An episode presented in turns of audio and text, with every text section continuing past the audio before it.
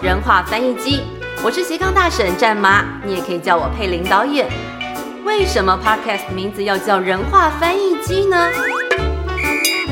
因为不管在家里，不管在学校，还是职场，说人话真的很重要，不然很容易被人家翻白眼。但怎么把话说的能被理解，说的到位又不被误解？希望透过各行各业的老朋友和新朋友们来和大家分享，当个人话翻译机有多重要。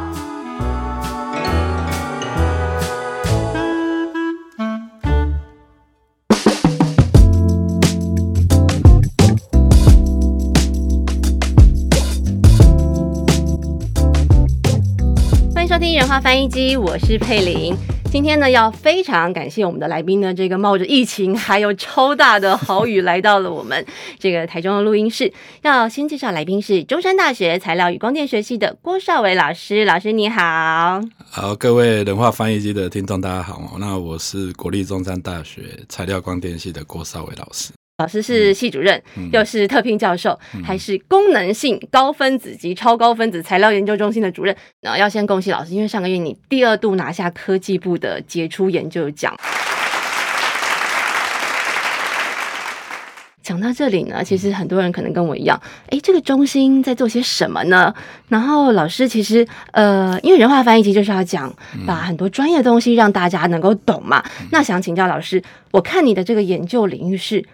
高分子非共价间作用力纳米孔洞材料跟低表面能材料，纳米孔洞材料感觉比较好理解。那前面这前后这两个部分，大概是呃主要在研究哪些呢？好，那高分子材料就是大家常听到的塑胶，哦，就是所谓的塑胶材料。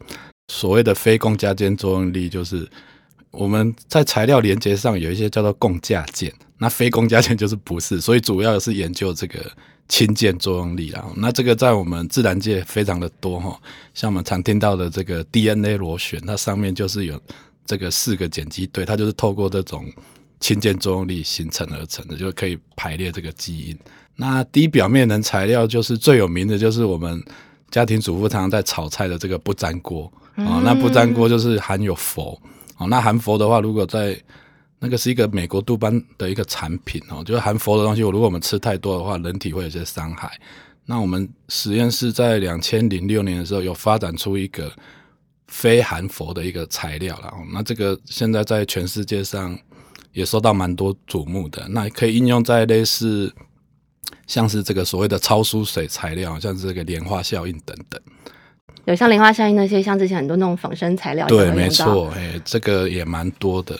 那纳米孔洞材料现在也蛮有名的，就是我们日常中常看到那个活性炭哦，它就是一种孔洞材料，它就可以拿来做过滤啊、分离等等。然后这个纳米孔洞材料在我们现在这个领域非常有机会得到诺贝尔化学奖。好像今年的那个大学学测有一题自然科的考题，就是把这个所谓的金属有机骨架材料导入。哦，这个其实在高中生是没有看到的，但在大学端。台湾现在还蛮多的，所以我们是不是应该早一点访？对。那因为老师刚才讲，其实呃，把原本听起来感觉很疏离的一些专业，其实就是你刚刚讲，可能像金属啊、塑胶啦，然后 DNA 呀。嗯。那可是，在那时候在找老师这个采访的资料的时候，其实发觉很妙，因为呃，很多老师的专访都会是一些期刊啦，或者是跟一些研究有关。但是你的专访呢，在二十年前刊登在有一个感觉有一点呃。南联杰的杂志上叫这个鱼友之光，那后来才知道说，其实你是渔村长大的小孩。那那个时候其实从南寮渔村出来，然后要孕育一个博士，其实不是这么容易，对不对？你的家庭背景呢？这边跟各位听众分享，就是我的求学经验。然后这个我们老师以前常常都开玩笑说，哎，你今天可以念到这边，还是相当的不容易。你很励志。对，因为我小时候，因为我们在渔村嘛，哦，然后我父亲、爷爷他们都其实就是都捕鱼的。哦，然后因为渔村生活上还是相对辛苦嘛，哦所以他们其实也有种一些田呐，哦，所以我们小时候也都要帮忙种田，然后所以父母其实也蛮辛苦的。然后，诶，我妈是在纺织厂上班嘛，所以要轮三三个小孩，对，然后都要轮三班，所以基本上我爸有时候一捕鱼哈，就是他们那时候捕鱼一出去就是一两个月啊，然后。妈妈常常也不在嘛，所以基本上也没有人在管啊。没有人管还是不好呢。但是因为我们算是大家庭啊，就是有叔叔伯伯这些大家住在一起。哦，所以其实过得也蛮欢乐的啊，其实是没有什么生活上其实也没有压力。在国中之前，不知道跟人家有什么差距，因为其实都邻居嘛，大家其实生活条件都差不多了。可是我看那个采访杂志的记者说，你从小念书不是很内行。这个确实是因为其实是到后来才开窍吗？还是对，因为在乡下其实条件我觉得不是太多，对老师可能也。也也不能说不好啦，但是就是说我们可能在很多比较基础，像国文、英文上面，可能就比较弱势一点。嗯哼，那数理的话，因为我从小对数学比较有兴趣，我记得我以前隔壁在卖菜的，我都会直接帮他算钱，因为我心算很快，所以我对数学的敏感度高。但是那时候考高中也没有考好，所以就考到我是住竹北的乡乡下，就比较海边。那竹东是在三线嘛，所以我记得我那时候都要很早起床，然后再赶到竹东，其实都蛮辛苦的。光坐车要坐很久。对，然后我高中的时候，高一进去的时候念书也没有念得很好。我那时候的志愿是我不要被留级就好了，很低标的一个。对对对，我记得我第一次期中考完，平均成绩是六十分，代表就是有几科没有过，哎，就是没有过六十。所以国高中成绩不是太好的人，其实到现在可以稍微安心一下，之后还是会有很美好的这个远景。那后来你怎么一路念到博士？而且听说你二十五岁就拿到博士，这其实很不容易。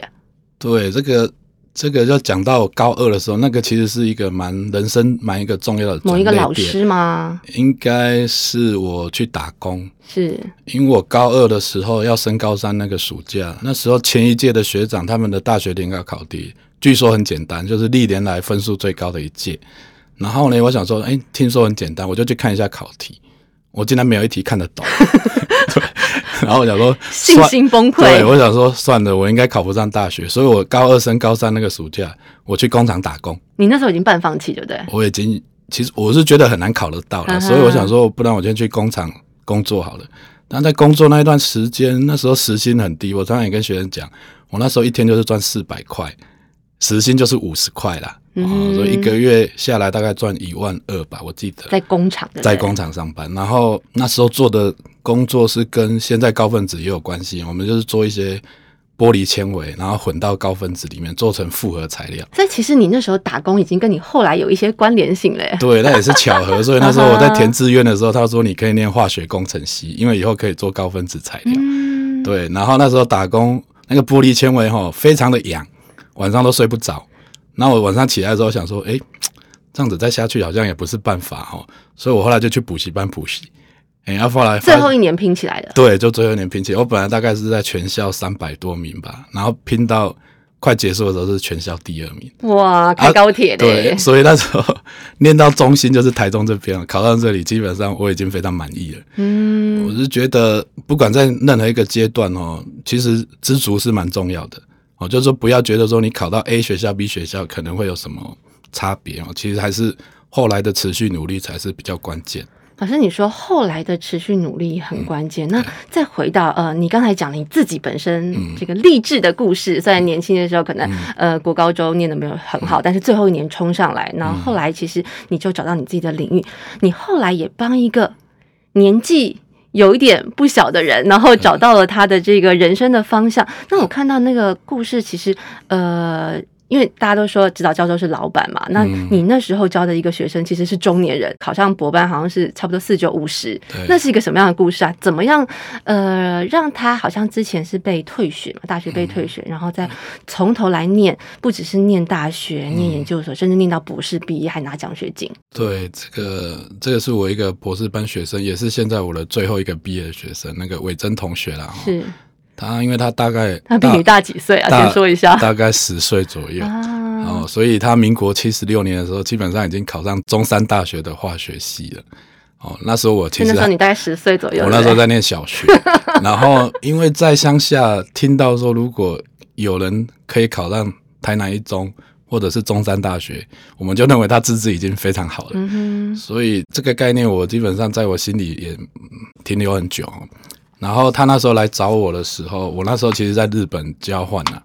然后我知道他有一个年纪很大的，他说要跟我，那我想说，所以他是主动想要对找我做你的领域。然后我们因为从小到大嘛，我们学这个《论语》或是什么的话，就会告诉我们说有教无类嘛，啊因材施教。所以我是觉得，不管年纪多大，因为这个文道有先后嘛，术业有专攻，跟年纪其实没有关系的，所以还是。工作的态度啊，或者是什么才是更关键。所以那时候虽然他是已经中年在念书，可是他的学习的状况呢是非常好的，因为他其实是十八岁念中三嘛，然后二十岁的时候被退学，退学之后当完兵嘛，然后就去。外面补习班上班，其实他是一个补习班名师啊，就是教了蛮多优秀的学生。这些优秀的学生后来也去雄中啊，或者去台大念书。他看到自己的学生都这么厉害，对，所以他在新闻上他自己也有提到说，他其实是看到学生已经很多人都当博士毕业，或者有人甚至当教授了。啊，这边分享一个有趣的故事啊，有一次我们去出差，然后有一个台大的化工的教授，就是缺老师啊，他刚好坐我隔壁。然后他坐下去的时候，他就很紧张，他就说：“哎，郭老师，等一下，我遇到我国中的补习班老师。”哎，然后我就说：“是谁？”我往后一看，哎，是我学生哎，所以他的学生后来已经都在台大当教授。他的学生在台大当教授。对，然后我就说：“那你可能要教我施工了。”这个辈分好乱。对对，所以基本上他现在做的工作也非常的有趣哦。我们帮解决了很多问题，好像我们现在跟中钢合作啊，也做一些国防。军事的东西，这个比较机密了不过做的也都相当的好，所以他现在也是早上就很早就到实验室，第一个开门，然后很晚走所以这个跟年纪其实是没有关系，所以找到一个人生的方向或研究的方向，其实是更重要的。哎，不管年纪。嗯，邵老师，你刚刚说其实呃不管年纪，但是问题是沟通会有一些年纪上的落差嘛？比如说你跟年轻人沟通，跟你跟刚才这位可能中年的学生沟通，还有你跟企业沟通，那我们回到。人话翻译机，不管在沟通理解上有没有碰过一些比较有趣的事情，或者是你觉得对方怎么讲你就是听不懂呢？还是人和人沟通的问题啊？那因为我自己应该算是从乡下长大，所以会接触过很多不同的人士啊。你不是从象牙塔出来的？对，所以就是因为我在工地啊、工厂，其实我都做过，所以我可以知道每个阶层的想法。哦，那书念得好的人跟书念不好的人，基本上我都可以理解。所以我在教学现场的话，其实跟人话翻译机差不多了，就是我们就是会用很简单的方式去告诉学生，我们要把一些比较困难的知识，怎么用白话或人话讲给大家听。哦，所以这个在教学现场其实是蛮重要的。那这个我自己以前在台中这边念书的时候，我有在外面家教嘛，所以。这个人和人的沟通基本上蛮重要的，所以这个还可以。那在实验现场的话，我会跟学生大概讲一个方向，就是说我们的目标是什么。然后，因为我们的老师从以前告诉我们，我们必须自动自发，所以我会跟学生讲说，我们大概要怎么做哦。所以大家有一个目标，这样就可以了。那跟企业沟通的话，这个就难度就高很多了。所以现在因为有很多这个产学合作的机会嘛，哦。因为有时候领域差蛮远的，所以你必须用他们可以听的对接，所以这个也还蛮困难的。但是我是觉得，以理工的老师而言，必须要走出学校了。我们必须跟企业沟通啊，这样子除了让你的研究的深度可以更深，广度也可以更广，那真的这个其实才有真正的影响力。好，这个是我自己觉得，不管在跟学生、同事或者是企业界。这个沟通上面，基本上我觉得还是蛮重要的。对，所以沟通其实很重要。那老师，你也说，其实你会站在可能每个人他不同的角度，你会想说他可能理解到什么程度，用他能够懂的方式去让他能够理解。那可是如果说回到呃每个人的特质来讲，老师你有？从比如说学生时代或者是什么时候才知道说你是适合往这个科学家的特质走呢？或者是你之前其实就拿到这个青年科学家奖？什么样的人你觉得他适合呃在研究室或者是适合走科学领域这一条路呢？我决定要走学术这一条路的时候，是我已经拿到博士文凭的时候。嗯哼，我在那时候才知道说我适合走这条路。拿到博士的时候嘛，你说二十五岁？对，那个时候我才知道说这条路可能适合我哦，因为。那段时间我也有去外面的公司上班，但是我觉得那个不适合我。所以老师，你已经比较过可能外面的世界跟学界的这条路。对，因为我们老师那时候这边还是要还是要提到我的指导教授啦，他是交大樱花的那个张丰之教授，他已经过世了，但是他对我这个求学生涯算是蛮蛮帮助的。哦，因为我那时候考上交大之后，他就告诉我说研究大概要怎么做，他也给我很多方向，所以我。可以那么快的毕业，是他给我很多指引。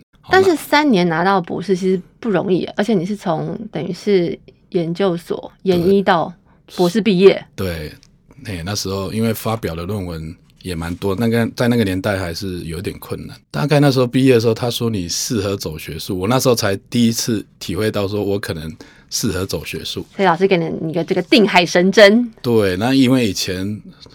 就觉得对老师就是一种尊重嘛，是，哎，老师说什么，我们基本上也不会有什么太大的意见。哦，现在我也可以当老师了吗？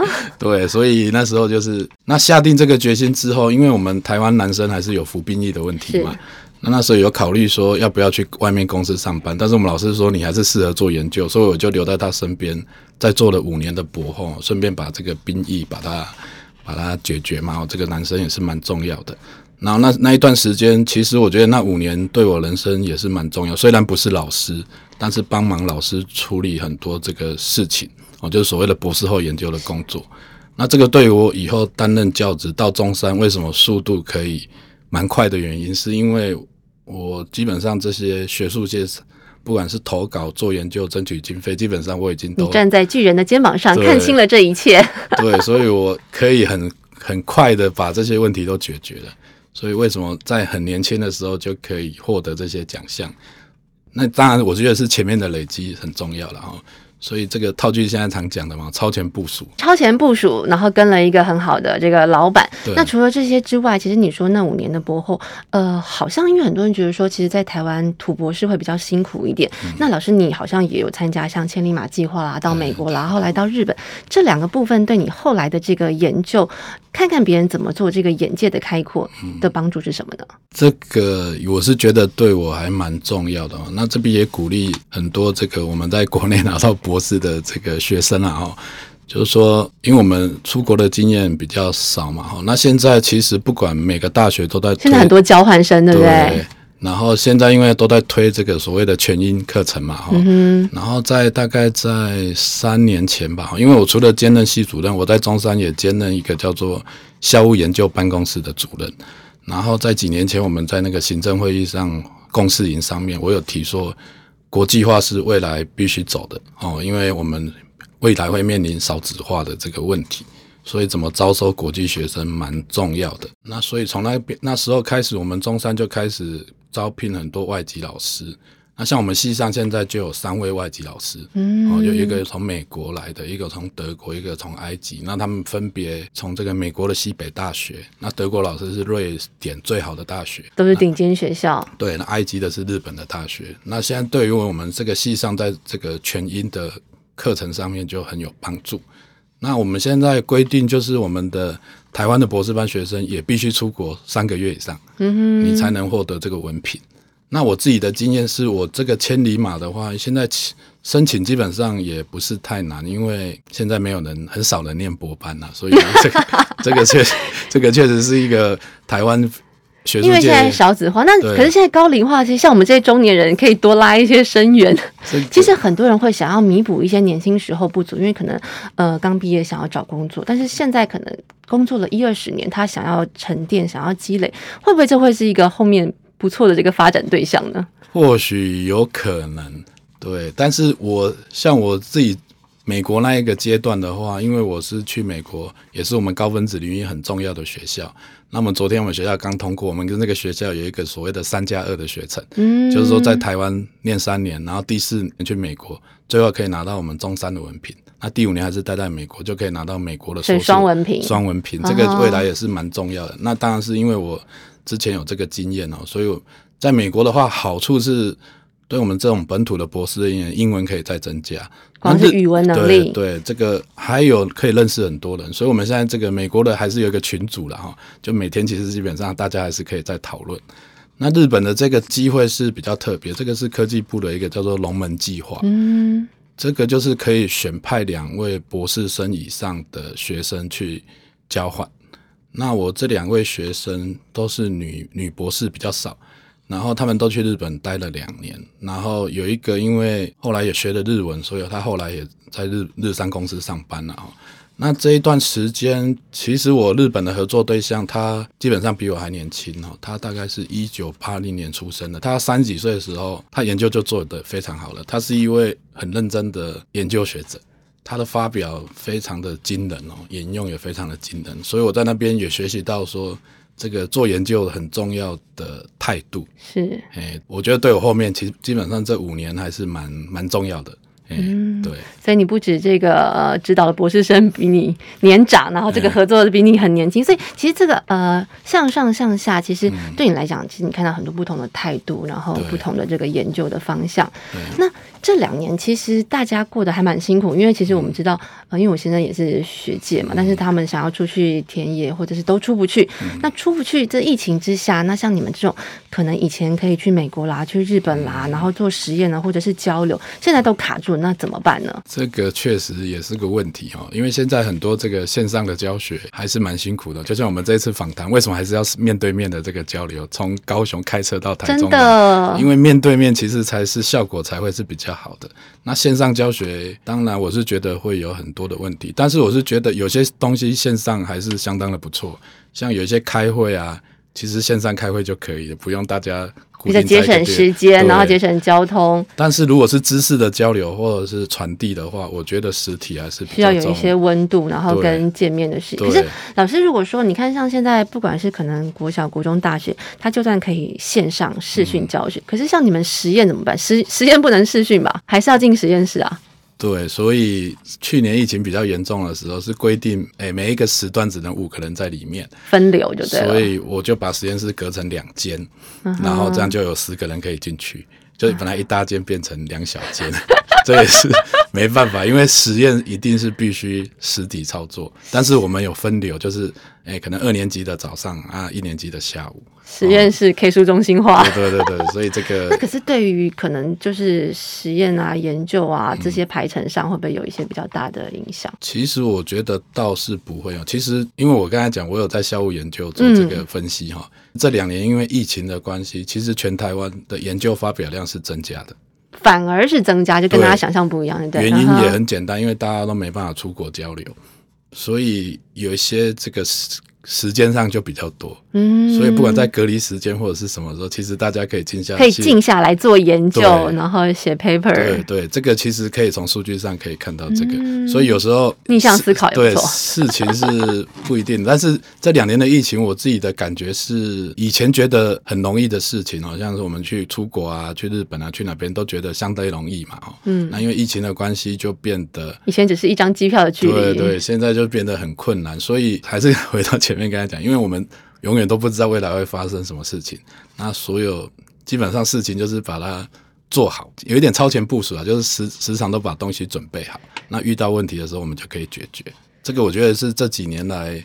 我觉得台湾人大家比较有的一个概念啊，嗯，是那超前部署，其实像这次疫情，大家可能不管是中药啊、西药，这些是一种物质上超前部署。那观念上呢，很多现在家长会觉得说，呃，小孩子以后念理工不错，但是理工的选择要怎么选择？比如说现在很多是可以跨领域的嘛，那如果说念材料光电的学生，他以后可以怎么样跨域的工作呢？它未来有哪些延伸性呢？我们系基本上其实就是一个跨领域的科系。对，因为我看到中山，其实你们给学生的方向其实列好多之后可以去的场域。对，所以两千零三年的时候，我们就把传统的材料系跟光电系两个结合在一起的。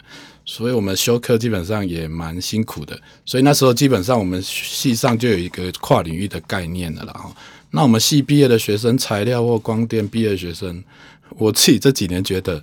要来念的人还相对还是比较多，因为比较实用性。对，然后尤其高雄最近这个台积电来设厂之后，我感觉整个热度都起来了，录取的分数或各方面都相对的多。但是这也是有时候也是一种隐忧，因为变成大家可能会趋向同一个方向，这个可能也不一定是健康。种什么菜的时候过剩，对，就是因为我们。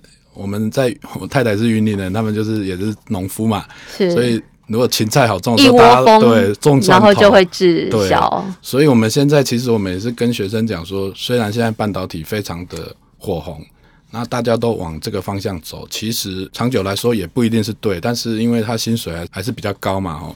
但是其实如果想十年或二十年后，可能不同领域可能也是会有机会啦。但是因为我是觉得这个。嗯，不过因为年轻人其实也不一定会想这么多了哈，因为实际可是把一些观念或者是一些呃因子种在他脑海里面，他之后就会去思索。对他们后来当然去比较好的公司可以，但是我是说你们也可以思考未来两三年后你们要做什么。哦，这个都要列在思考里面。老师，除了当工程师之外，就是你的学生现在在遍布在各行各业，大概有哪些行业别呢？大部分还是做相关。那比较特别是，反而是我的博士班学生，他们做的领域跟博士论文就会比较接近。嗯哼，哎，像我第一个博士生，他那时候毕业的时候，我是鼓励他去国外嘛，所以他在法国也待了两年。那他现在做的工作跟他的博士论文基本上都还蛮靠近的。